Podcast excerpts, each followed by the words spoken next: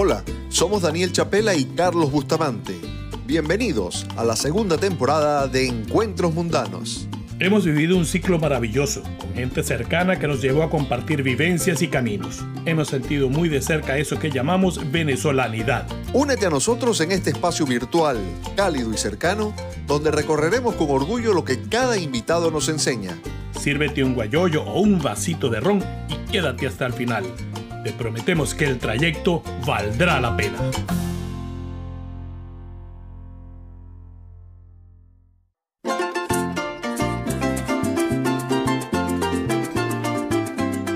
Bienvenidos a Encuentros Mundanos.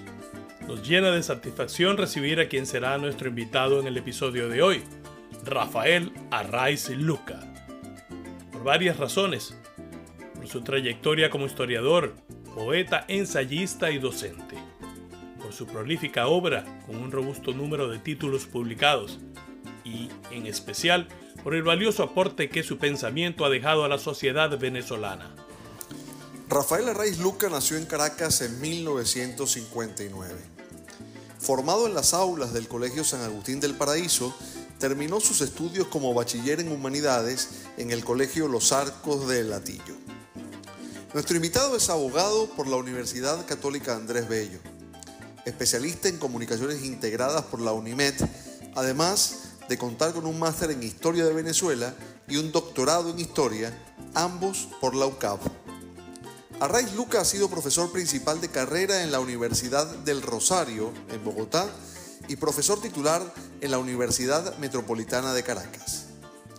Al profesor Arraiz, Carlos, además de haberlo leído mucho, lo he seguido en los últimos tiempos a través de su espacio radial Venezolanos, transmitido por Unión Radio y hoy convertido también en podcast.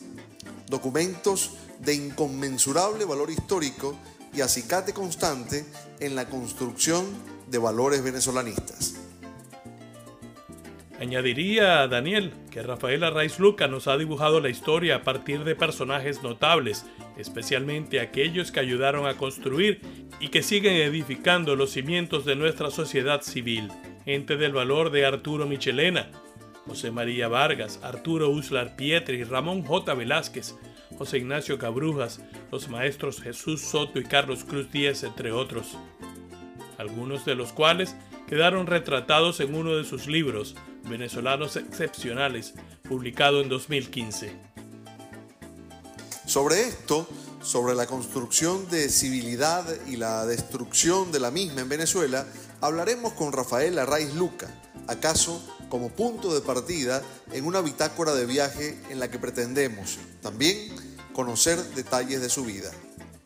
Arraiz Luca, entre sus muchas facetas, ha sido también presidente de Monte Ávila Editores, director del Consejo Nacional de la Cultura, amén de ser parte de la Academia Venezolana de la Gastronomía y miembro de número en la Academia Venezolana de la Lengua. Durante más de una década, sus columnas fueron publicadas en el diario El Nacional. En 1993 recibió el Premio Municipal de Literatura por su obra El Abandono y la Vigilia y en 2007 fue condecorado en España con la Orden Isabel la Católica en grado de comendador, la cual representa la orden de mayor valía para un extranjero en ese país. A su obra poética, tan prolífica como la histórica o la política, Arraiz Luca añadió un título de publicación algo más reciente, La otra búsqueda, donde el intelectual se adentra en las sendas del crecimiento y la formación espiritual. Qué gran honor tenerlo en Encuentros Mundanos, profesor Rafael Arraiz Luca. El gusto es mío, Carlos y Daniel. Dentro de todo lo que quisiéramos hablar con usted, eh, no podemos dejar escapar al inicio pues, de este podcast el hecho de que todo tiene un punto de partida. Y para usted, ¿cuál fue ese punto de partida para iniciarse dentro de la avidez con que escribe y con que investiga? Bueno, probablemente en la infancia, ¿no? En la infancia, la influencia de mis padres, de mi abuela. Em, a mis padres les gustaba mucho leer, de hecho mi padre también escribía. pues era un mundo mm, de libros, de películas, de obras de teatro, de, mm, de, cuadros, de artes visuales, de modo que yo crecí en ese ambiente, de modo que no tiene nada extraño que me haya familiarizado con, con, ese mundo de la lectura y de la palabra. Eso fue lo que yo vi en la casa a la que llegué. Y, y el estímulo por, por, lo, por, lo, histórico, profesor, por la, por la investigación sobre los sucesos históricos. Sí, eso sí lo recuerdo más cercano, más cercano en el tiempo, ¿no? Yo, mm, yo comencé dedicándome a la literatura, a la poesía y al ensayo. La narrativa no, no la he cultivado nunca, la crónica sí. Y eh, en el año 1999, yo tenía 40 años, eh, obtuve por concurso la cátedra Andrés Bello en el St. Anthony's College en la Universidad de Oxford y me fui un año a investigar allá y a escribir el proyecto de investigación con el que me gané la cátedra. Eh, ese es un libro que se publicó después, que se llama El coro de las voces solitarias, una historia de la poesía venezolana. Y escribiendo la historia de la poesía venezolana me advertí que a mí me fascinaba la historia tanto como la literatura.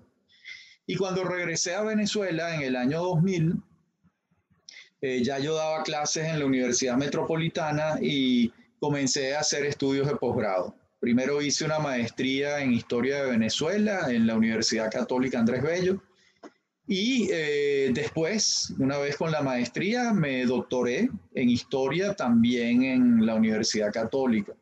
Y a partir de más o menos ese año, 1999-2000, me entregué a la escritura mm, de ensayos y, e investigaciones históricas casi digamos que absolutamente.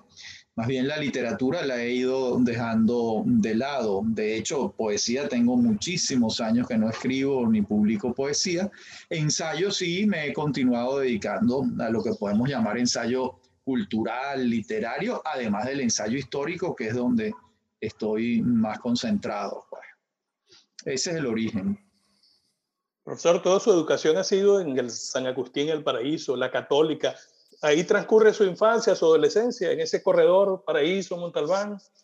Eh, bueno, fíjate, mi escuela primaria no es en el San Agustín. Mis padres eran bastante liberales en términos clásicos y querían que yo estudiase en un colegio laico y que además fuese un colegio mixto. Yo estudié la primaria en el Instituto Educacional Santa Elena, en el Paraíso también. Colegio muy bueno, pequeñito. Y claro, el colegio era tan pequeño que no tenía bachillerato. Y cuando yo me gradué en sexto grado, eh, pasé al colegio San Agustín. Y sí, yo pasé toda mi infancia y adolescencia en el paraíso. Eh, nací allá y nosotros nos mudamos a, al este, a Chula Vista, en el año 76. Yo tenía 17 mm, años. De modo que hasta los 17 años viví en el paraíso y soy un orgulloso paraísero. Eh, los agustinos y el Colegio San Agustín particularmente es conocido por su, por su afición por los deportes y particularmente el fútbol, ¿no? Es un colegio muy futbolero, ¿no? Totalmente, y yo me dediqué al fútbol en el colegio San Agustín. Eh, jugaba al medio campo, integraba el equipo de mi, de mi, de mi edad eh, y lo jugué muchísimo. A veces arqueaba también porque me gustaba y tenía flexibilidad, pero era muy flaco y finalmente me desempeñé mejor en el medio campo que en la arquería. Pero sí, por supuesto, la pasión por el fútbol la adquirí allí. Bueno, estamos hablando ahorita de, que queremos establecer las bases de la civilidad ¿no? en Venezuela, un país que, que durante toda su historia ha sido militarista, ¿no? Y particularmente es algo que quisiera yo eh, arrancar con este personaje, que si bien es militar, yo creo que, que es fundamental para, para, esas ideas que, que, se tenía durante la independencia, que es Francisco de Miranda. Toda la formación de, de Francisco de Miranda, aparte de militar o lo gran militar que fue, era en aras de, de, de crear un Estado, de, tener una visión de, país, ¿no? de, lo que sería el país luego de, la independencia, de la cual fue precursor. Sin embargo, falló también, ¿no? si se quiere, y, yo hablo a veces de que, de que por eso tenemos una falla de origen, ¿no? Cuando cae la Primera República. Bueno, la verdad es que eh, Miranda tuvo la gran satisfacción de estar en Caracas el 5 de julio de 1811, en el Congreso donde se funda la República de Venezuela y se redacta el acta de la independencia, que la redacta Juan Germán Rocio. Y Miranda sale a las calles de Caracas con la bandera que él había traído en 1806. Ha debido ser el día más feliz de su vida después de 39 años de ausencia de su país, ¿verdad? Porque eh, él se va de aquí muy, muy joven, en 1779, cuando tenía 20 años, y regresa ya de 60 años. Él pasó 39 años fuera de Venezuela, de modo que ese ha debido ser un momento de gran felicidad para él. Lo que ocurre es que en 1812 desembarca Monteverde con un ejército procedente de Puerto Rico y comienza la guerra. Y al comenzar la guerra, eh, la persona más acreditada para enfrentar a, un, ejército profesional como el que traía Monteverde era Miranda, que era un general y mariscal de campo glorioso en las guerras de la Revolución Francesa y se había educado como militar en el ejército español. De modo que él era la persona con la mala suerte para él y para, para los venezolanos de entonces, que eh, las fuerzas patrióticas mm, capitulan, pierden frente al ejército de Monteverde y ocurren los hechos que conocemos, ¿no? Y Miranda va a pasar de 1812 a 1816 cuatro años preso en distintos lugares del imperio español. De modo que eh, Miranda era un militar de formación, pero con una formación eh, filosófica, histórica, política muy buena, sumamente buena para los estándares de la época. La biblioteca de Miranda en Londres era una biblioteca portentosa, Miranda había hecho las lecturas que había que hacer y tenía eh, entre ceja y ceja el proyecto de crear una república en América. Él ni siquiera estaba pensando en Venezuela solamente esa república mm, americana que él soñaba conformar con las provincias españolas se iba a llamar Colombia, en homenaje al descubridor, a Cristóbal Colón. De modo que sí, Miranda es un gran personaje, es un personaje que rebasa las fronteras venezolanas, es un personaje americano realmente. En algún momento, eh, profesor, le he leído, le he escuchado también eh, referirse al tema de, de la construcción de nuestra narrativa histórica atendiendo mucho más al factor militar que al factor civil, ¿no? Eh, ¿Qué ha significado eso en la construcción de nuestra idiosincrasia?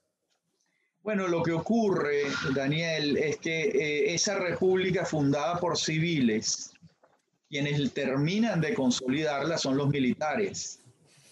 Y eh, pasan muchos años cobrando los servicios. Sin embargo, mm, tampoco es exactamente mm, eh, matemático o binario el hecho de creer que los militares no son republicanos o que no son civiles. Hay un ejemplo muy bueno que es José Antonio Páez. Páez es un militar republicano. Hay un momento importante en el que eh, desgraciadamente Santiago Mariño y José Tadeo Monagas le dan un golpe de Estado a José María Vargas y el motivo por el que le están dando el golpe de Estado es porque no es militar. Y Páez interviene con su ejército, los reduce a los golpistas, negocia con ellos y restituye a Vargas en la presidencia de la República. De modo que esa es una actitud absolutamente republicana. Claro, después Vargas termina renunciando porque mm, Páez indulta a los golpistas. Páez indulta a Mariño y a Monaga y le dice, bueno, dejemos esto así, entre otras cosas porque Páez no quería ir a una guerra civil con ellos. Páez siempre privilegió la negociación, el diálogo, los acuerdos antes de ir a la guerra.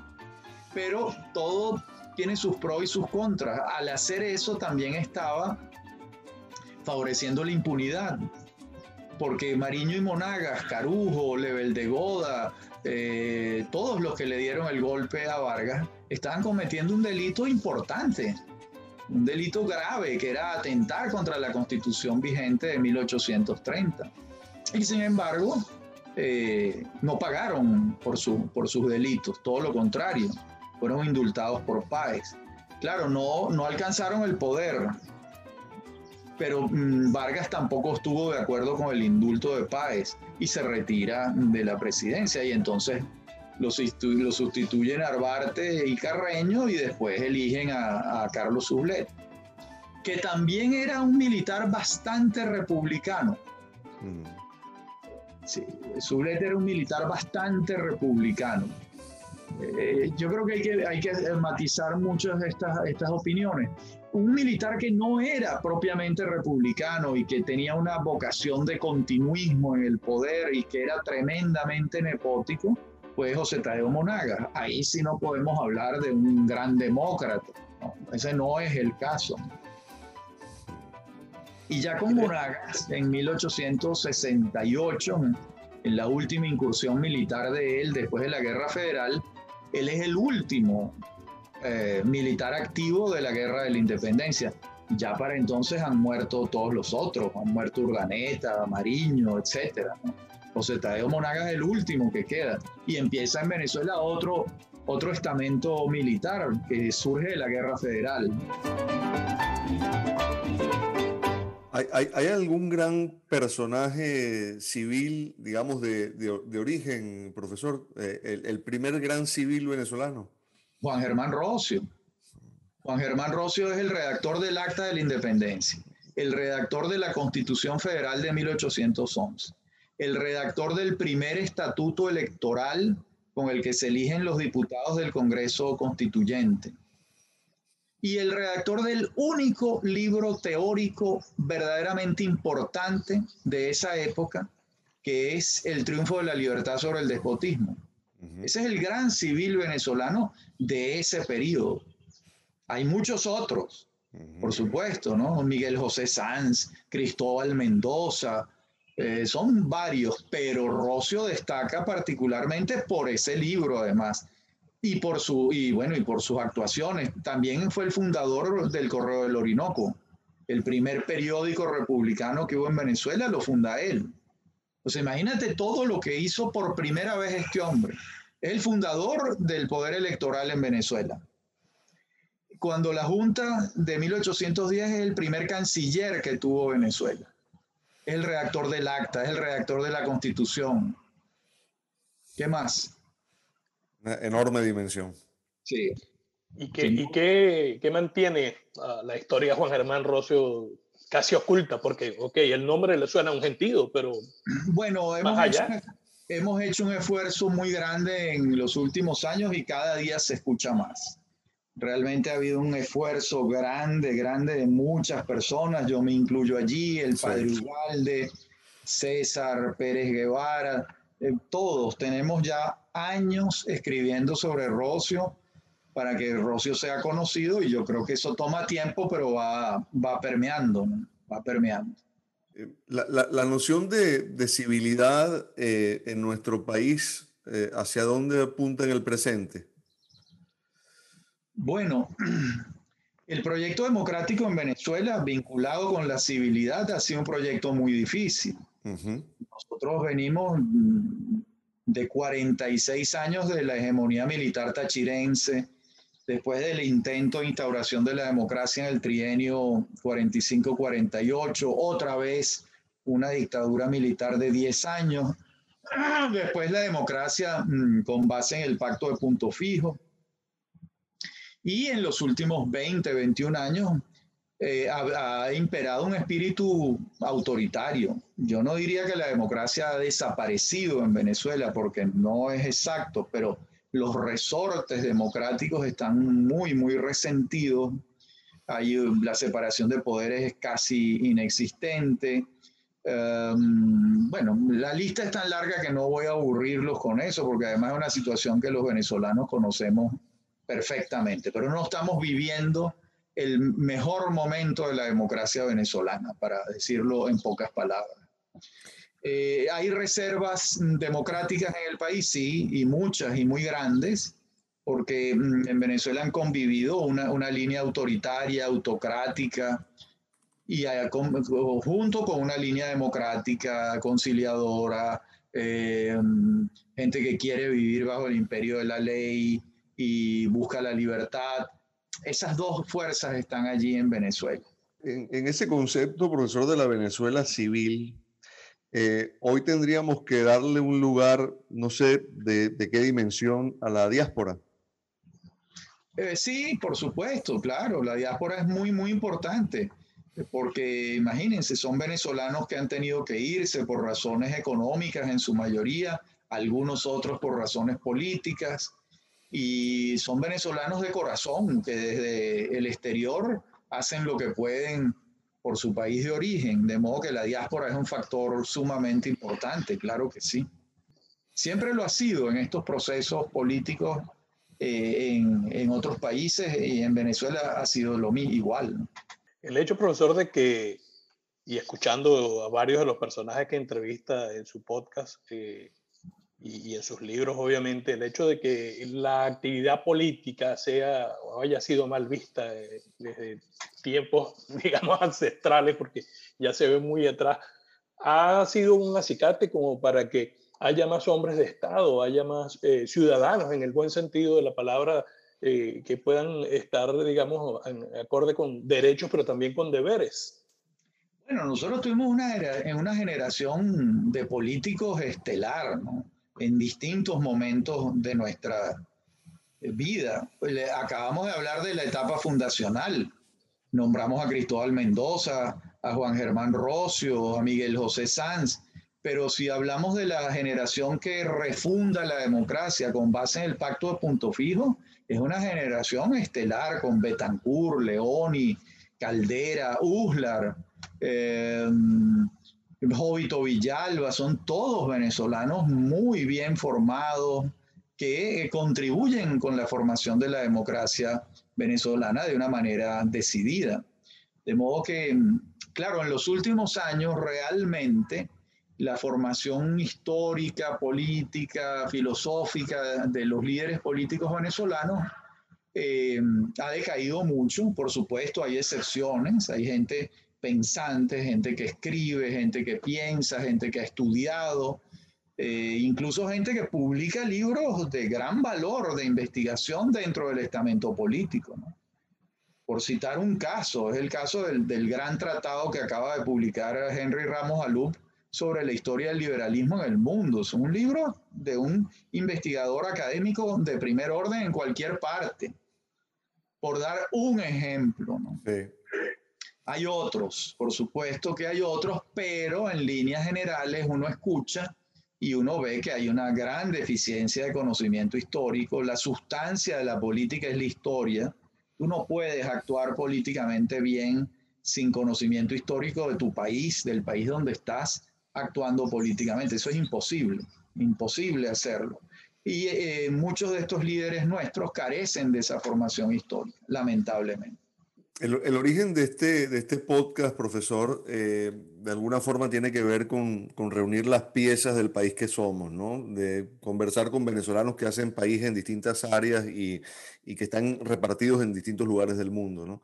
Eh, esto se lo, se lo comento porque quería saber de dónde nace la, la, inquietud. Usted escribió Civiles, usted escribió Venezolanos Excepcionales, usted tiene al aire espacios en Unión Radio dedicado a venezolanos, el podcast que, que, es producto también de esos programas en Unión Radio. ¿Qué lo, qué lo motivó a, a construir eh, ese discurso a modo de ensayos o de entrevistas? Bueno, la verdad es que son circunstancias que se van presentando. Yo estuve viviendo en Colombia entre el año 2010 y 2013 dando clases allá en la Universidad del Rosario y cuando regresé me conseguí a un alumno mío de la Universidad Metropolitana que eh, me propuso que hiciéramos un programa de radio y eso es venezolano, que ahora en abril cumple seis años al aire. Eh, digamos, se me abrió una puerta de oportunidad y la quise aprovechar en términos pedagógicos. De modo que, y mm, después muchos años después, estando dando una conferencia, se me acercaron unos muchachos y me dijeron, profesor, ¿y usted por qué no lleva esos programas de radio a los a podcast? Y le dije, bueno, enséñenme a hacerlo. Vinieron a mi casa, me enseñaron, les brindé un tabaco y un whisky, se pasaron dos horas aquí, me enseñaron a hacerlo y esos podcasts los monto yo. O sea, yo aprendí a hacer todo eso y, y ahí están montados más de 200 podcasts. Y bueno, eso se ha convertido en algo inimaginable para, para mí. Yo que llevo la cuenta en Anchor, yo no puedo ni decirles el número de personas que oyen esos podcasts todos los días. Es una cosa, miles de miles de personas. O sea que para mí es una gran satisfacción contribuir con, con la curiosidad histórica de la gente por su país en cualquier lugar del mundo. Es un instrumento inimaginable, ni, ni soñado se llegaba a esto antes, ¿no? ¿Ha podido tener retroalimentación de la gente que lo escucha? Muchísimas. Yo tengo una cuenta en Twitter donde me están comentando los programas todos los días. Eh, me, incluso me hacen peticiones. no ha hecho un programa sobre fulano. No ha hecho, entonces, bueno, tengo que explicar, mire, yo trabajo por series. Ahora, por ejemplo, estoy desarrollando una serie sobre militares venezolanos. Sí. Y había uno de los tuiteros que tenía meses pidiéndome un, un, un programa sobre Piar bueno, ya salió la semana pasada y así vamos, ¿no? Se necesita tiempo, y, pero vamos avanzando. Pues. Sí, estamos hablando de, venezolanos excepcionales y usted más de una vez menciona también que hay muchísimos nombres que, que, quizás no destacan o no salen tanto como otros, ¿no? Y yo quisiera en este viaje que estamos haciendo hacia adelante y hacia atrás en el tiempo, eh, traer el nombre de Antonia Palacios. ¿Qué significa para usted?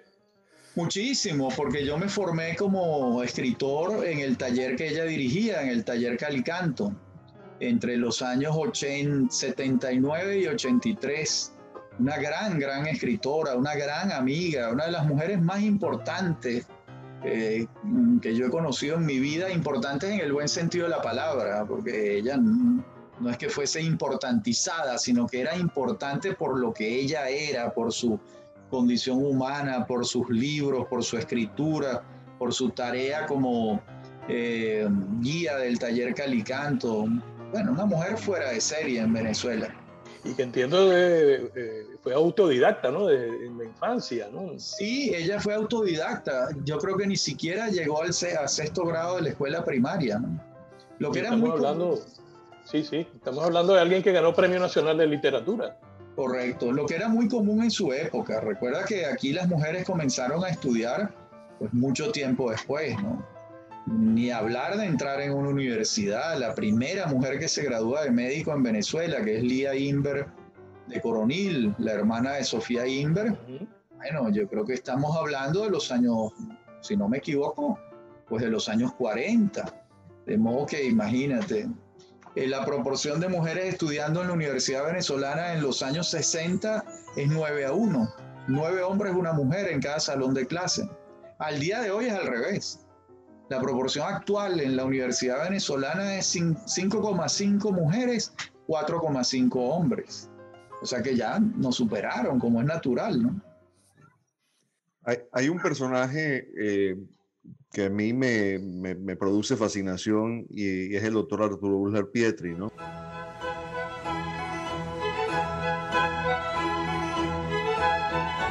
Amigos invisibles, el proceso de la colonización de la América Española coincide con uno de los momentos más dramáticos e importantes de transformación de la mentalidad del hombre en Europa. Pero va a surgir un hecho nuevo que ya no es la guerra, va a surgir el petróleo.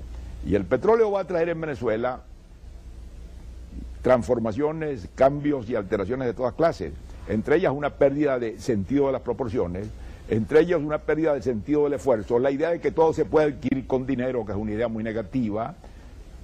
De modo que ese camino de ascenso y de ampliación y de comprensión del país con la inteligencia lo perturba ese inmenso flujo monetario que hace perder de vista toda otra noción que no sea el de la posibilidad de adquirir, de comprar, de, de, adoptar cosas superficialmente y no a un crecimiento orgánico. Quien usted conversó varias veces y mm, entiendo le hizo la última entrevista en vida.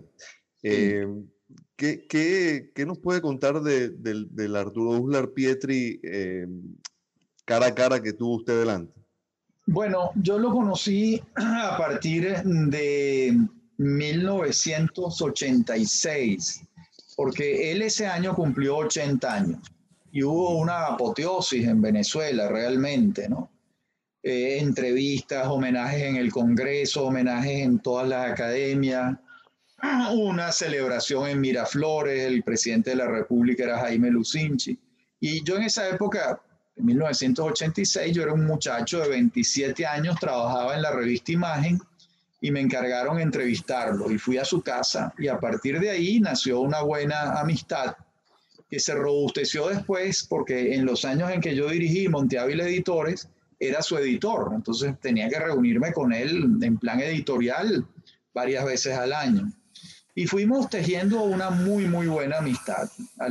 Y cuando regresé a Inglaterra en el año 2000, él ya tenía 94 años, eh, advertí que estaba al final de su vida y le propuse que hiciéramos esa larga entrevista que se titula Arturo Uslar Pietri, Ajuste de Cuentas. Y después, en el año 2006, con motivo del centenario de su nacimiento, yo publiqué la biografía de Uslar Pietri, que es la única biografía que se ha publicado eh, completa, porque hay, un, hay una biografía literaria de Polanco, Alcántara, pero es literaria, no, no, no entra en la dimensión política. Mi biografía es completa, digamos. Eh, y bueno, lo conocí mucho, un hombre muy particular, muy organizado, un amor por Venezuela a toda prueba. Eh, muchas facetas tiene él, no, no, no, sabría decirte en cuál tienes más curiosidad. Pero usted pudo entrar eh, en, en, espacios de intimidad eh, poco habituales. Bueno, la verdad es que Uslar era muy abierto. Tú llamabas por teléfono, hay muchísimos testimonios de eso.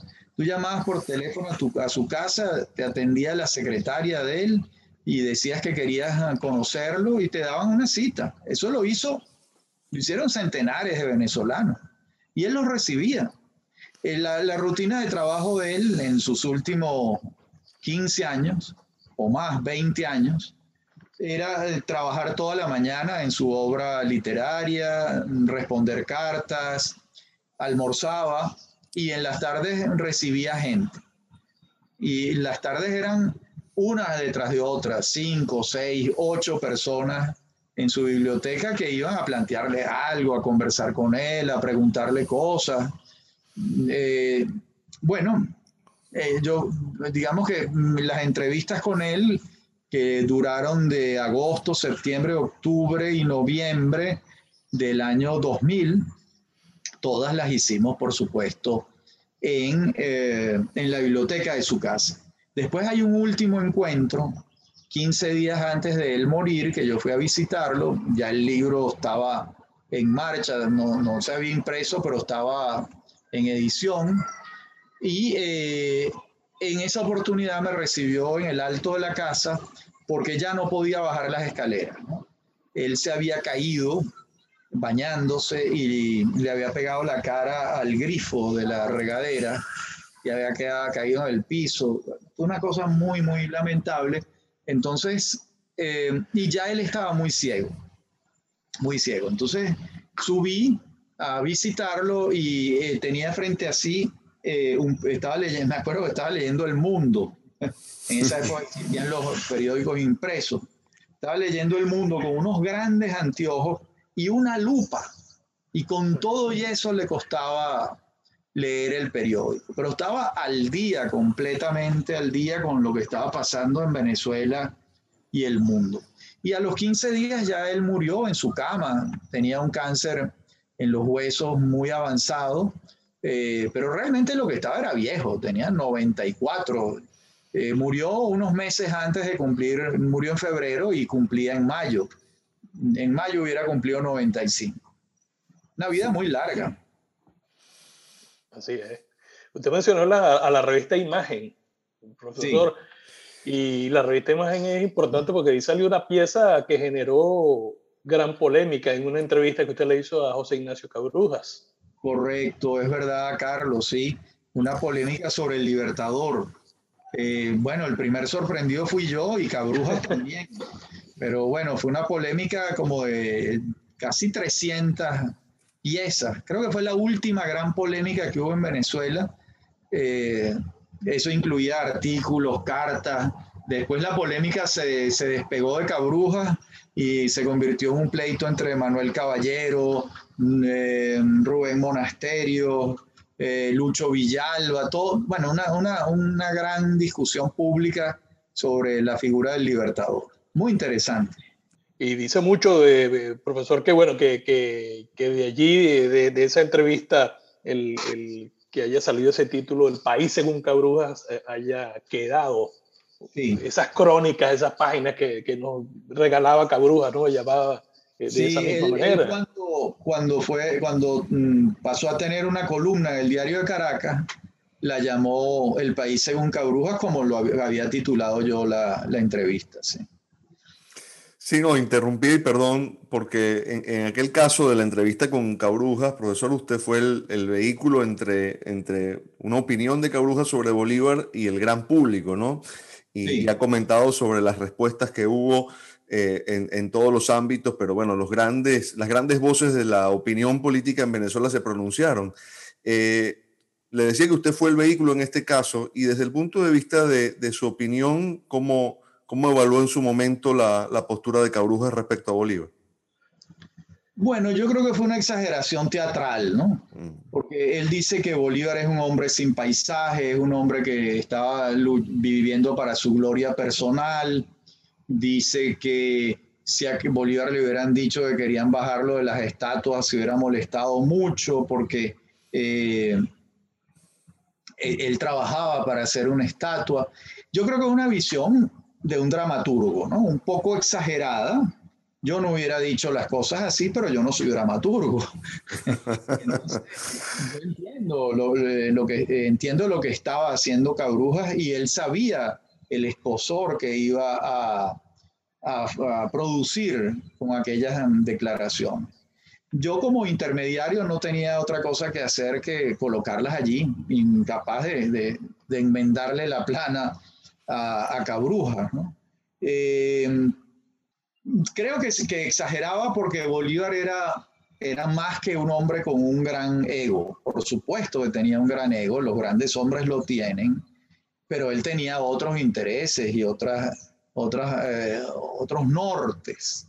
De modo que decir que reducir a Bolívar a un personaje eh, que trabajaba por su sola gloria es reducirlo. Lo hacía, pero hacía muchas otras cosas también. Sí, imaginándome aquí, porque Cabruja nos dejó quizás en, en muy temprano, ¿no? Y, sí mucho antes de que llegara el gobierno bolivariano, ¿no? Sí. Entonces, imaginándonos aquí cómo hubiera sido eso en medio de toda esa apología que se le ha hecho a, a Bolívar eh, después de, de, la llegada al poder de, de, del chavismo. Pues sí, creo que hubiese sufrido bastante José Ignacio Cabrujas de haber vivido estos últimos años. Se los ahorró. ¿Cuál, cuál, cuál es la consecuencia por llamarlo de algún modo, de, de haber construido un, un, país, una república que le ha rendido culto a su libertador? Bueno, hay que recordar que eso no fue así siempre, ¿no? Eh, el culto a Bolívar lo inicia Guzmán Blanco en 1700, 1873, cuando, perdón, mil, 883, cuando se celebra el centenario del nacimiento del Libertador. El libert lo que pasa es que esto se nos olvida, pero realmente Bolívar mm, muere en medio de un fracaso importante. Él ha intentado crear la República de Colombia, una integración eh, continental y ha fracasado y muere en el fracaso, de modo que el culto al héroe no nace inmediatamente que Bolívar muere. Eh, incluso durante muchos años el héroe en Venezuela no fue Bolívar, fue el general Páez. Eh, el culto a Bolívar, quien lo instaura, lo consolida, es Guzmán Blanco. Primero con la creación del, de la moneda, porque aquí lo que había era el peso, el peso español que se convirtió en el peso venezolano. Eh, Guzmán Blanco es el que crea el Bolívar, es el que trae la réplica de la estatua de Bolívar de Lima y la coloca en la Plaza Mayor de Caracas, que pasa a llamarse Plaza Bolívar. Eh, es el que estimula la creación de plazas Bolívar en todos los pueblos y ciudades de Venezuela. O sea, el culto lo inicia Guzmán Blanco. Lo consolida todavía más Gómez, que era muy bolivariano. Lo continúa Pérez Jiménez y prácticamente todos los gobernantes eh, han continuado con, con el, el, culto a Bolívar, unos más, otros menos, ¿no? Yo, yo le he hablado de consecuencias como, perdón Carlos, como, como, como sociedad, si es que la ha habido de construir ese imaginario. Claro, Daniel, es muy importante eh, lo siguiente. Guzmán Blanco no hace esto por un amor a Bolívar gratuito. Eh, él está tratando de consolidar una unidad nacional, que para Venezuela era muy difícil, porque Venezuela era un archipiélago de caudillos regionales. Entonces, lo que está buscando Guzmán es consolidar la unidad nacional alrededor de un hombre. Ese hombre es Bolívar. Ese es el proyecto mm, y la unidad nacional se va a dar en alguna medida alrededor de él. Y eso está bien, pero todo culto, todo culto trae eh, consecuencias negativas también, cuando el culto es acrítico.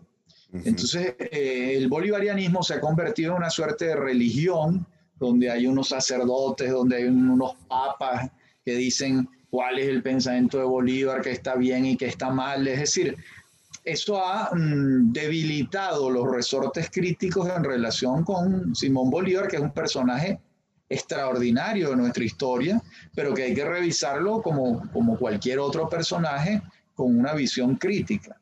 Entonces, el aspecto negativo del culto bolivariano es que haya una devoción por Bolívar sin advertencias críticas de los errores que él cometió, porque Bolívar cometió muchos errores como todos los seres humanos los cometemos, ¿no? Entonces, claro, e, ese punto, eh, ahí es cuando el culto se convierte en más que en algo que estimula el pensamiento crítico, se convierte en un dique frente al pensamiento crítico. Hablando de pensamiento crítico, porque vamos a seguir esta, en esta hilación de, de tiempos, con el que no te llevamos una secuencia cronológica, creo que es mejor así ir brincando según se va dando la conversación. Dentro de todas sus entrevistas, yo creo que la que más me ha traído, quizás por, por la historia reciente, es la, la que le hizo a, Ramón J. Velázquez. Y, digo esto porque evidentemente en los últimos tiempos hemos eh, leído eh, novelas sobre el caso de Diógenes Escalante. Eh, obviamente Ramón José Velázquez es digamos, esa, esa tuerca o esa bisagra entre una y otro momento eh, en el país, es bastante crítico, por ejemplo, pero eh, sobre él, eh, y es mi pregunta, ¿no? Al final, o la reflexión es que, ¿qué tanto van influyendo los entornos frente a figuras de estas que luego son recordadas por una mala, una mala, no gestión, una mala decisión, como en el caso del doctor Velázquez por la firma de un indulto, por ejemplo. Bueno, eso es una injusticia porque una vida larguísima y con grandes servicios a Venezuela, como la que tuvo el doctor Velázquez, no puede juzgarse por un hecho. Algo similar ocurre con Caldera, una vida de larguísima y de grandes servicios a Venezuela que mm, la gente la reduce al sobreseimiento a Chávez. Esas son injusticias, eso no es aceptable, digamos. De modo que la vida de Ramón Velázquez es fascinante, coincido contigo, es de las entrevistas más ah, mm, nutritivas que yo he hecho por el conocimiento histórico que tenía Velázquez. Y se paseaba por la historia de Venezuela como Pedro por su casa, y mm, realmente eso se recoge allí en, en, esa entrevista porque se trataba de oírlo hablar a él. ¿no? De modo que sí, eh, hay personajes que no pueden reducirse a un solo hecho, sobre todo cuando tienen vidas eh, largas, complejas y de muchísimas realizaciones, como es el caso de Velázquez y de Caldera. Yo, yo tengo un, un, recuerdo personal con el doctor Velázquez. Yo militaba en la Juventud de Acción Democrática y, para mí era fundamental, o, quizás un poco eh, crítico, ver como muchos de los compañeros que iban del interior a Caracas, mientras esperaban hablar con alguien en la Casa Nacional, no tenían un sitio donde estar. Y, y yo pedí un pequeño espacio junto a otros compañeros para tratar de armar un, un pequeño estar con libros, ¿no? Y me atreví a escribirle a, a Ramón José Velázquez, que estaba en el Senado en ese momento, y me atendió de, la manera más cordial que yo he experimentado en esa época. Y mientras él me mandó a, a buscar una colección de, del pensamiento político del siglo XIX y del siglo XX, se puso a, a, conversar conmigo y lo que me estaba era quizás eh, buscando conocer de mis inquietudes. Y en medio de la conversación yo quedé sorprendido porque levantó el teléfono y yo a la secretaria, señorita, por favor, no arme una colección, arme dos. Y después trancó el teléfono y dijo, muchacho, la otra se la lleva usted a su casa para que siga leyendo. Y, y el hecho de haber colaborado con Catalá, con eh, José Agustín Catalá, y además, bueno, tantas cosas, pues, fue empresario en, en, en, muchas facetas, rescató al periódico El Nacional de la quiebra, podemos decir, o sea, es un personaje realmente fascinante, el doctor Velázquez. Sin la menor duda, y lo acabas de retratar perfectamente. Cualquier ser humano que se acercara al doctor Velázquez, él le abría la puerta y hablaba con él como si estuviera hablando con la reina de Inglaterra. Esos son los grandes hombres, los que atienden a todo el mundo. Y así era Velázquez. Tú cuando hiciste eso eras un muchacho probablemente de 18 años, 19 años, algo así, ¿no? Sí. Así es. Y fíjate el tiempo que te dedicó. Eso, él, eh, él era un hombre de una gran calidad humana y, y, y, muy, muy cercano a la gente. Esa fue una de las grandes virtudes de Velázquez. Muy cercano a la gente. Escuchaba y atendía a todo el mundo. Todo el que le tocara la puerta era atendido por él. Yo, yo quisiera preguntarle, profesor, por, por un personaje que, que, es de los que también a mí me, me, me genera mucha empatía y es eh, Eugenio Mendoza Goiticoa, ¿no? Correcto. Eh, en su figura de, de, empresario, en su figura de filántropo, de alguien que tuvo que ver también con el mundo de la política, pero sobre todo eh, un, constructor de, iniciativas y de, de eh, instituciones de beneficio social, por decirlo de algún modo. Sí, claro, la obra de Mendoza es una obra que se inicia en el área comercial. Pronto se convierte en un industrial importante. Después entra en el mundo financiero. Y en paralelo va fundando obras sociales. El Hospital Ortopédico Infantil, que ahí está en pie, ¿verdad? El dividendo voluntario para la comunidad, que ahí está en pie. El Centro Médico Docente La Trinidad, que ahí está en pie, lo fundó él, el último que fundó la Universidad Metropolitana, que la fundó en 1970. De modo que tiene una obra social y pedagógica extraordinaria, extraordinaria. Eugenio Mendoza es un súper personaje, es el, el, emblema, el emblema de, del empresario venezolano eh, múltiple, prometeico, porque abarca muchísimas, muchísimas áreas. Y siempre con una pasión venezolanista. él lo que le importaba era Venezuela. Absolutamente, esa era su gran pasión, el desarrollo de las fuerzas económicas, sociales y pedagógicas del país. Un, un gran venezolano, sin la menor duda. Es que un país, profesor, se construye, entre otras cosas, con valores, ¿no? Claro, por supuesto. Eso es fundamental, ¿no? Los valores son fundamentales. Y si alguien sabía de valores era él, porque el valor de él, él hizo todo de la nada. El valor del trabajo para él fue muy importante. Estamos hablando de un autodidacta, un muchacho que llegó al sexto grado y a los 12 años le dijo al papá, yo no sirvo para los estudios. El papá le dijo, bueno, muy bien, aquí tienes una carreta, vete a trabajar con el señor Santana. Y, se, y comenzó a, a, a, trabajar con una carreta y, un, y unos animales y de ahí murió a los setenta y tantos años y había construido un imperio comercial, industrial y de todo orden en Venezuela. Un gran personaje. Profesor, la Fundación para la Cultura Urbana, ¿por qué no nos habla de, de ello. Sí, cómo no, mira, eh, yo estaba viviendo en, en, Inglaterra y recibí una carta del presidente de Econoinvest, en ese momento eh, eh, era Germán Sifontes, que me invitaba a conversar con él cuando regresara a Venezuela. Y así lo hice. Y él me propuso, mira, nosotros queremos tener una fundación cultural que le aporte algo al país, etc. Y entonces, pues eh, yo le dije, bueno, dame 15 días y yo te traigo un proyecto de fundación y le traje el proyecto de la Fundación para la Cultura Urbana, porque la idea de la cultura urbana en Venezuela no estaba atendida eh, claramente, era un nicho que no estaba atendido por ningún sector mm, de las fundaciones privadas y pues eh, la desarrollamos. Yo estuve allí 10 años, del año 2000 cuando conversé con Sifontes por primera vez hasta el año 2010 cuando me fui a vivir a, Bogotá. La fundación ha continuado eh, y ahí está viva. Una de las ah, creaciones de la fundación que más se ha consolidado en el tiempo fue el premio transgenérico, que lo inventé yo, modestia aparte, y que se otorgó por primera vez en el año 2001. De modo que ya se han entregado 20 ediciones del premio del concurso transgenérico de la Fundación para la Cultura Urbana, que al día de hoy es uno de los premios, si no el único, pues el más consolidado que hay en Venezuela. Yo, voy a hacer una pregunta que puede sonar muy abierta, profesor, pero me, interesa conocer su punto de vista.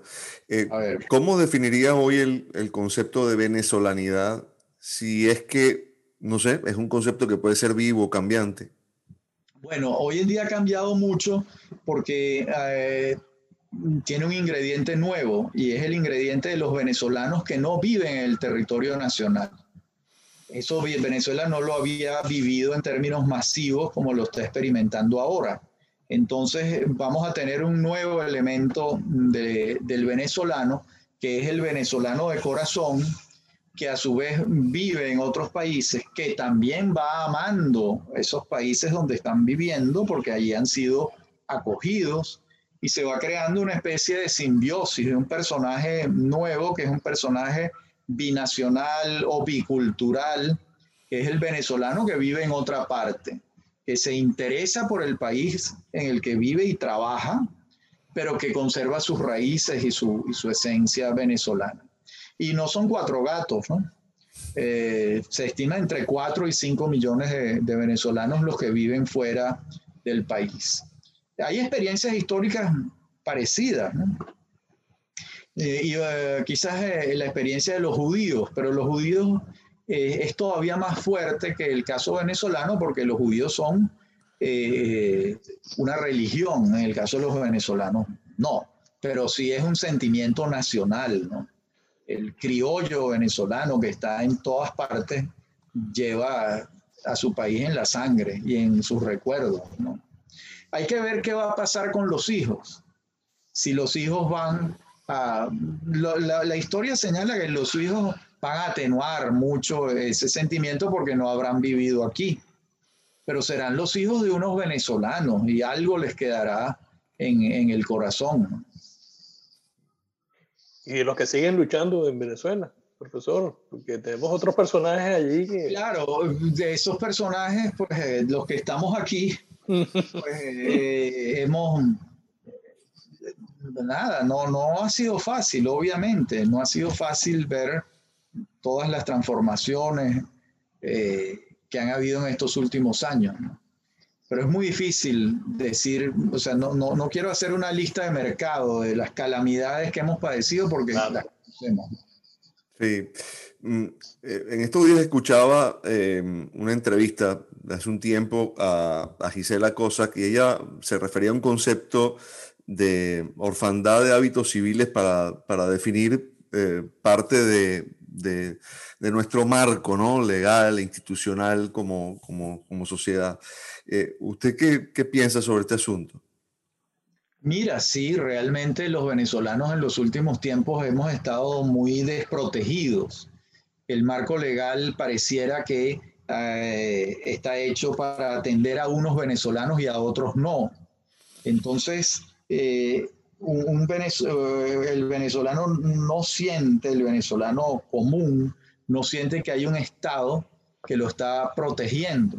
Es posible que eso lo sientan los venezolanos afiliados al, partido de gobierno y al proyecto del gobierno. Pero las encuestas señalan que alrededor del 80% de los venezolanos adversa el proyecto del gobierno de Nicolás Maduro. Entonces, eso nos lleva a decir que la mayoría de los venezolanos están siendo gobernados por, por unas ideas, unos personajes y un proyecto que ellos no respaldan. Y no es fácil vivir eh, en, en, un país en esas circunstancias, por supuesto.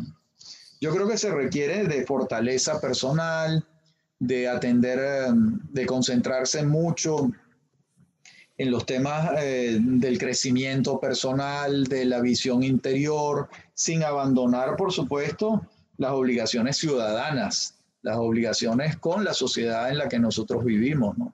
Y entre ellas la protección de la libertad, yo creo que es el bien que más... El bien más preciado, le decía el Quijote a Sancho. Sancho, por la libertad eh, merece arriesgarla, arriesgarlo todo. Sí, el Quijote le dice eso a Sancho los medios de comunicación. El profesor eh, le escuché decir a, varios de sus entrevistados lo importante que son ahorita y uno de ellos decía que es el gran partido político ahorita. Eso decía Velázquez, sí. Eso decía Velázquez en, en, en la entrevista. Eh, eso ha cambiado, eso ha cambiado en Venezuela de cuando él lo dijo. Esa entrevista es del año 2002, me parece o 2003, no estoy seguro. De modo que eso ha cambiado bastante, ¿no? Ha cambiado bastante al día de hoy. Los medios son importantísimos, pero eh, hubo un momento en la historia de Venezuela donde los partidos políticos había, estaban en tal nivel de desprestigio que eh, la vocería de la sociedad la asumieron los medios. Creo que eso ha cambiado. No estoy disminuyendo el papel de los medios, pero es diferente. Eh, usted escribió eh, la otra búsqueda, ¿no? yo, yo, quisiera detenerme también en eso porque de alguna forma usted nos está em, contando que hay, que hay otros caminos en usted, más allá de, de, de los caminos académicos, de, su apego por la historia, de todo lo que desarrolla como profesor, que tiene que ver con el crecimiento espiritual, con el crecimiento humano. ¿Cómo, cómo, cómo es esa otra búsqueda suya? Yo diría que eso se acentuó mucho en mí eh, a partir de 1994, cuando me fui acercando al pensamiento oriental. Yo entré en el pensamiento oriental a través del budismo tibetano, uh el Rinpoche, y por ahí fui indagando y tengo ya muchos años, pues, eh, tocando puertas en ese mundo. ¿no? Eso supone lecturas, que son las lecturas que están recogidas en el libro. Eso supone experiencias, que son también están recogidas en el, libro. Y mm, supone la, práctica de la meditación, que también la, ejerzo diariamente. Y eh, también la poesía, que fue mi género inicial mi género literario inicial me fue acercando a eso que podemos llamar la vida interior, la búsqueda eh, de respuestas dentro de uno, dentro de uno mismo. Ahí me fui acercando al hinduismo, que lo revisé casi todo lo que yo pude, el taoísmo, que también ha sido muy importante para mí, y mm, el budismo, que también ha sido muy importante. Y todo eso con mi cristianismo de base, entonces uno va formándose un rompecabezas personal con sus propias ah, visiones del mundo, con base en, las enseñanzas de todos estos maestros.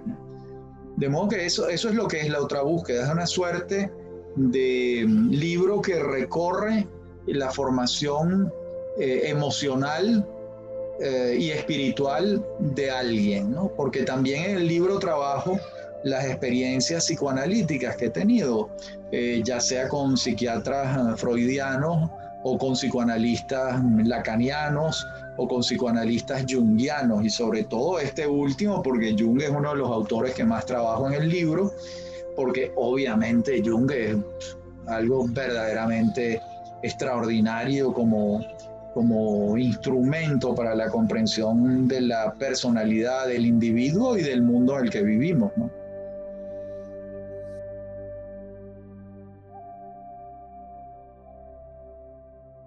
Yo quiero hacer, preguntarle a quiero proponerle que nos dé un playlist de sus ah. libros preferidos y de su música preferida.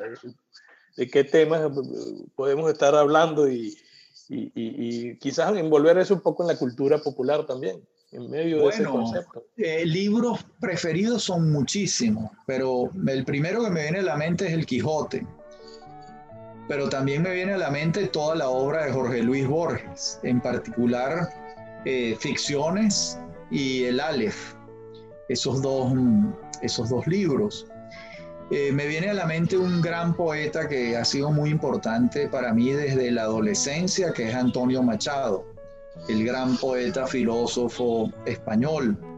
Me vienen a la mente las obras de José Antonio Ramos Sucre, de Vicente Gervasi, de Eugenio Montejo, poetas grandes que han tocado mi, puerta.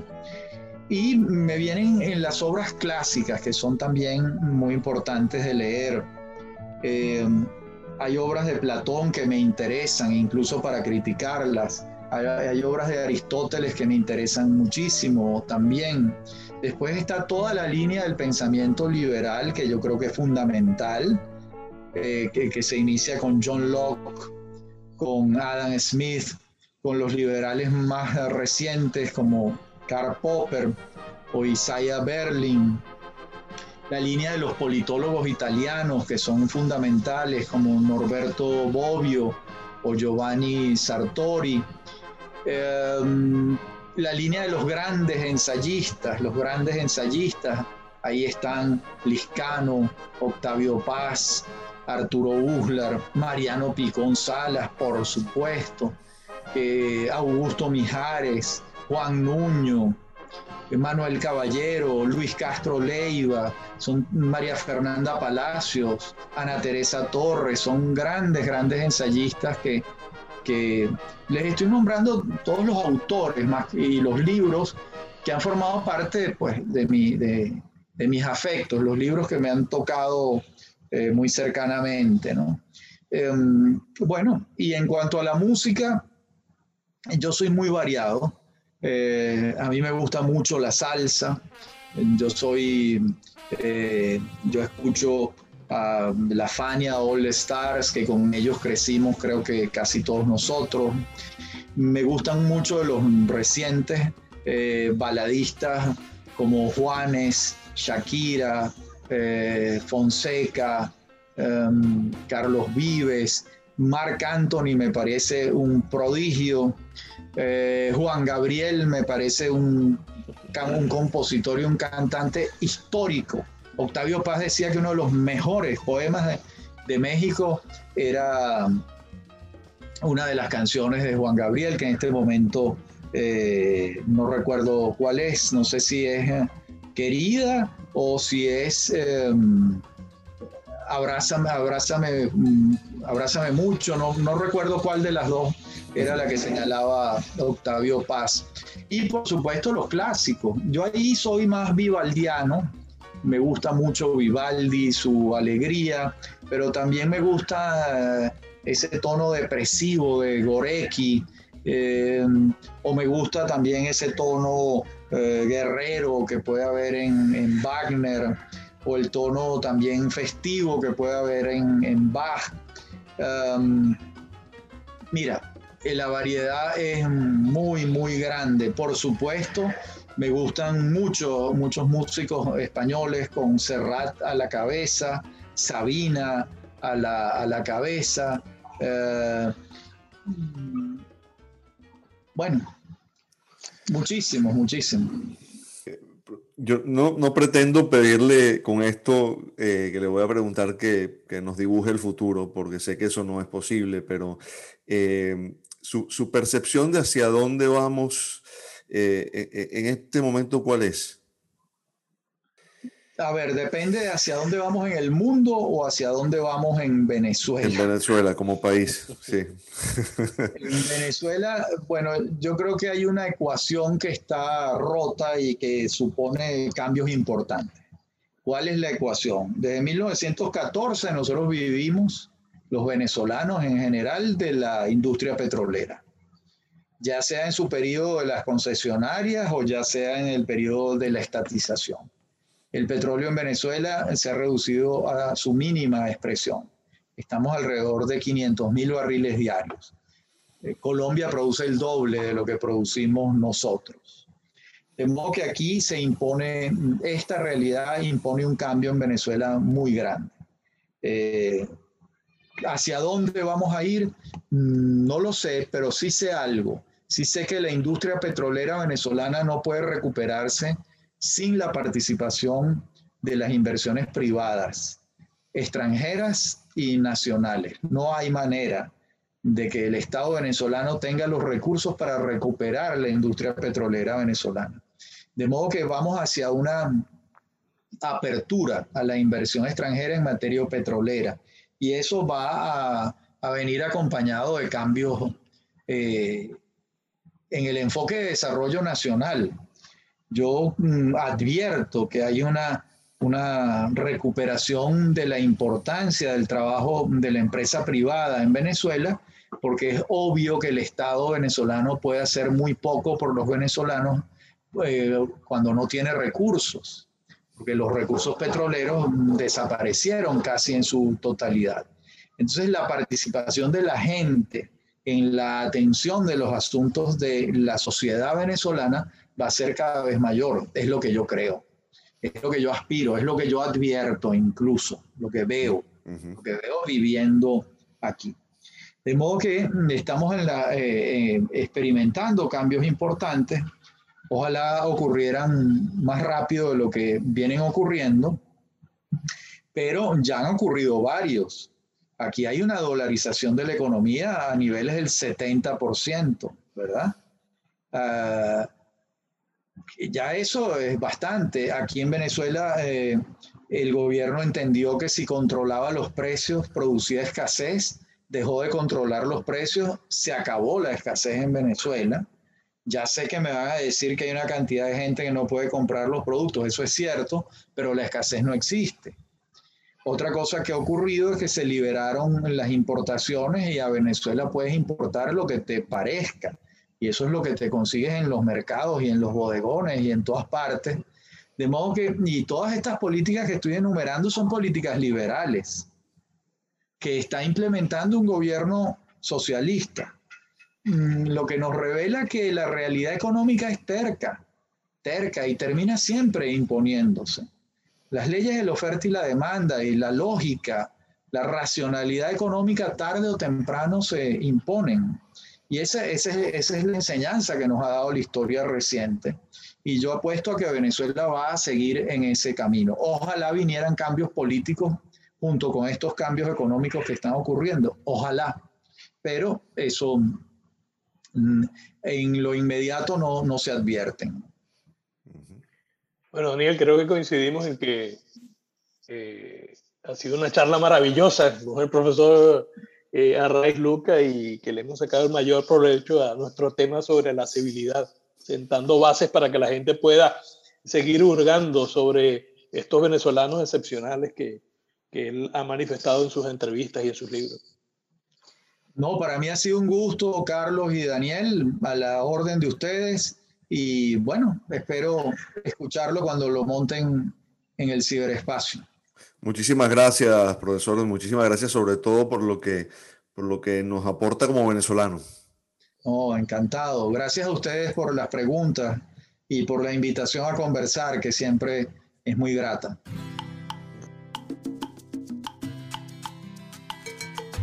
Esto fue Encuentros Mundanos. Gracias por acompañarnos y suscribirte a través de todas nuestras plataformas. Recuerda que puedes seguirnos también en nuestras redes sociales, arroba encuentros mundanos en Instagram y arroba encuentrosmund1 en Twitter.